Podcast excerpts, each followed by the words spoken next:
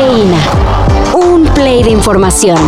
Titulares nacionales, internacionales, música, cine, deportes y ciencia en cinco minutos o menos. Cafeína.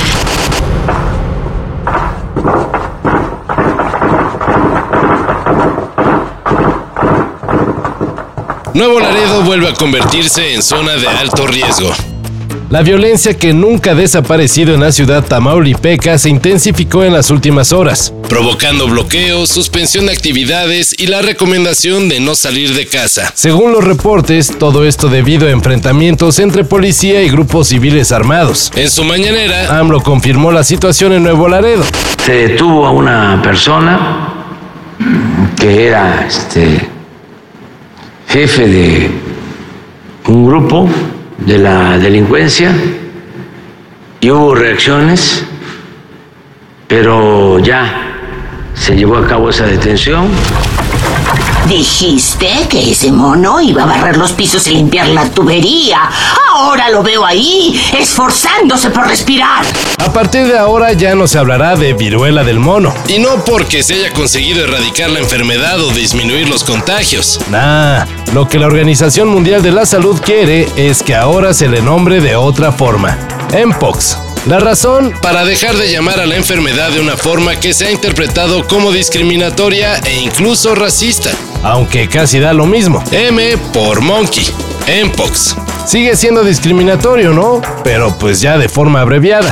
Anda mucho, muéstrale a Mars que sabes bailar. Se le adelanta la Navidad a los metaleros. Every time we've been to Mexico City, it's always been special. When we were here in 1993 across the street at the indoor uh, sports palace, uh, those were five magical nights that ended up uh,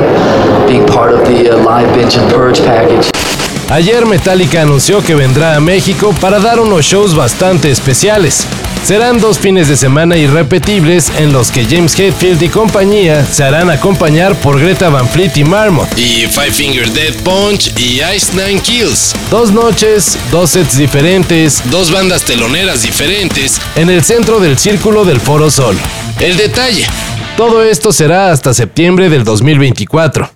Aún así, los boletos comenzarán a venderse en preventa a partir de este primero de diciembre.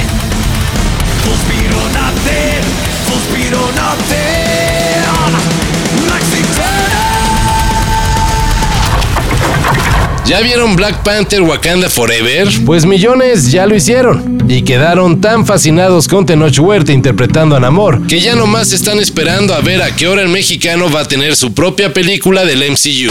Eso ha hecho que, que Namor conecte con la gente porque también conecta con heridas, ¿no? O sea, no nada más es el duelo que están pasando a nivel personal, también es el duelo histórico, ¿no? Es el duelo eh, que, que, que, que traspasa y que va más allá de las generaciones.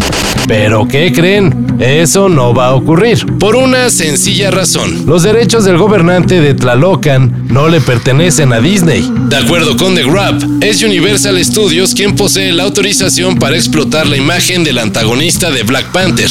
Así que para ver a Tenoch protagonizando su propia película del universo Marvel, primero deberá de existir un acuerdo entre la casa de Mickey Mouse y Universal. Si no, pues no. Y en nuestra encuesta de hoy, ¿quién les genera más un perro oso? Opción A. El Canelo retando a golpes a Messi porque dejó en el suelo una playera toda sudada de la selección mexicana. Señor, muchas felicidades. Nos regalaría dos minutitos. O la opción B.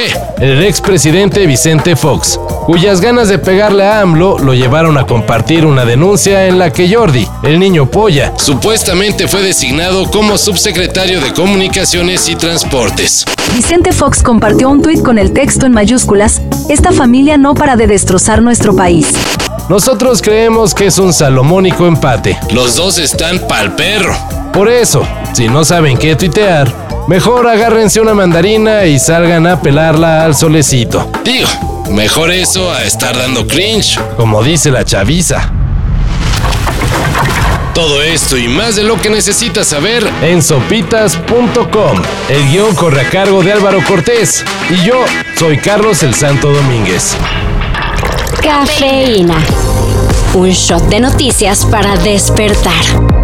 Lunes a viernes por sopitas.com y donde sea que escuches podcasts.